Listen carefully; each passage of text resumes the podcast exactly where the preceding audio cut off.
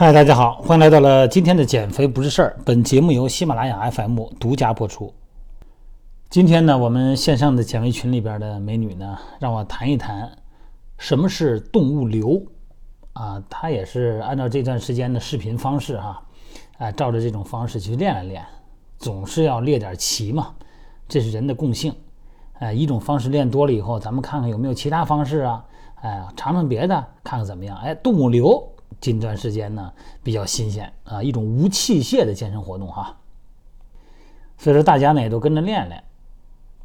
那么所谓的动物流呢，这种方式就是以动物的动作行为作为基础的健身方式，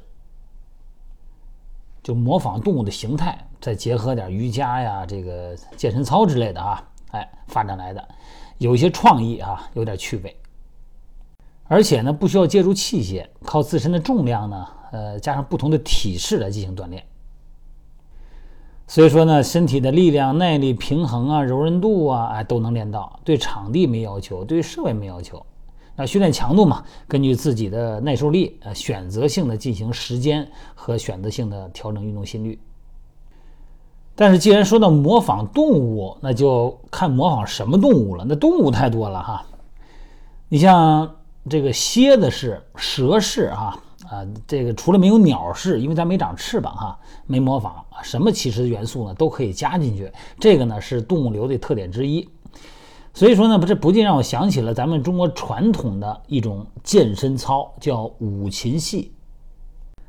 大家有兴趣可以在百度哈看看视频，你搜一下五禽戏，来这个穿上咱们的传统的中式的衣服哈，跟打太极拳似的，哎，一种养生功法，就五禽嘛。这个禽兽的禽哈，五种啊，五禽之戏，相传是三国的华佗发明的。哪五种呢？虎、鹿、熊、猿和鸟，还真有鸟哈，模仿飞行。他这五禽戏呢，传统套路呢比较慢，动作比较慢啊，呃，做起来呢，这个像打太极拳一样。但是如果你要是年轻人的话，你看这个，你说那这不行，这不热情，这没有动态，没有动感啊，不能配音乐，咱得来点那个动态强的啊，动感十足的。所以说呢，这个动物流好像呢更适合年轻人，是吧？可是人呢有一点你必须要理解到哈，每个人的生理结构，人以人为主的呢是类似的，但是你比方说它蛇、鸟。啊，其他的动物呢，它的身体生理形态决定了它的功能。那这个时候人去模仿它们，有的时候可能你就不是那么太合适。比方说你要在支撑体位下啊，俯身爬行的时候，你可能你的手腕的这个三角软骨恐怕你就受不了。如果你的肘关节比较超伸呢，比较松弛的呢，你可能很容易支撑出现超伸。那如果你的前锯肌要没有劲儿呢，你那个爬行的时候啊，你的肩胛骨还撑不住，这个可能也不是太好啊。啊，当然还有你的腰部、腹部啊，膝关节是不是超伸的？在做一些动作的时候，可能会导致膝超伸，是不是？所以这里边啊，所有的模仿呢，它其实还是建立在所谓运动嘛，其实是建立在人体工程学的基础上的。它一定不是鸟体工程学，它也不是蛇体工程学，对吧？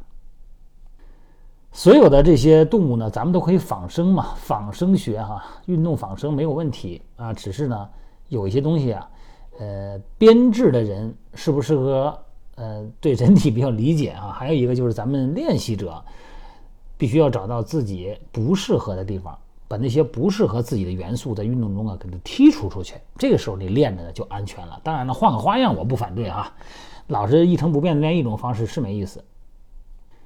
但是还是要了解到自己的形态以后再练啊！你甭说是练这种呃模仿动物的了，你就正常跑步，你不是说每个人都能跑啊，对吧？那音频里边说过很多次，足弓塌陷、旋前综合征、膝关节超伸，呃，这个骨盆再再有点问题的倾斜旋转的，你恐怕你连跑步都跑不了，你别再说模仿动物了。好了，我要表达的态度呢就是这个哈，不管是仿生还是人体工程学，还是要了解自己的情况，然后呢。选择性的进行，互联网嘛，放大了很多东西啊，好的坏的呢都会放大，所以说咱们还是要冷静的啊看待事物的真实的一面，然后呢批判性的呢去听音频，呃批判性的呢去看视频，然后呢咱们去循序渐进的呢模仿一些新的东西。